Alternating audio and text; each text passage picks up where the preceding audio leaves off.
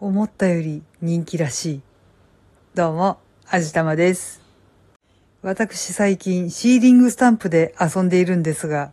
正直なところこれ結構お金かかっちゃうんですよね。ちゃんとしたお店で買うにしても、アマゾンとか楽天とかで買うにしても、そこそこの値段がしてしまうので、どうしても欲しいなと思うものだけ厳選してしまうんですけど、最近100円ショップ、まあセリアとかダイソーとかなんですけど、で、スタンプとかワックスとか、そのワックスを溶かす用のスプーンとかが売られていると聞いて、探しに行ってみたわけなんですよ。そしたらまあ見事に売り切れておりました。ダイソーの方はまあちょっと正直デザインが私的に好みに合わなかったし、大きさもだいぶ小さいものだったから、そっちはまあいいかなと思ってたんですけど、セリアの方、こっちが可愛くてね、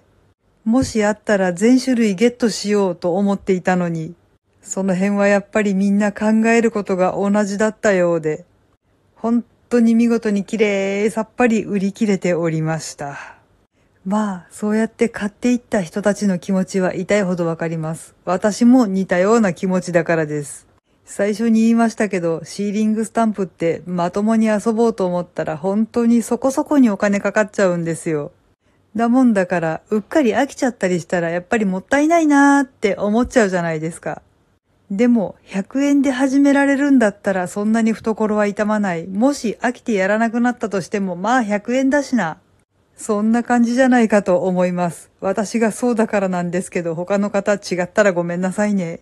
まあ実際のところシーリングスタンプ、実物本当に可愛いんですよね。さすがにあれで封をしてポストに放り込むと郵便局の人たちがとても困る事態になるので、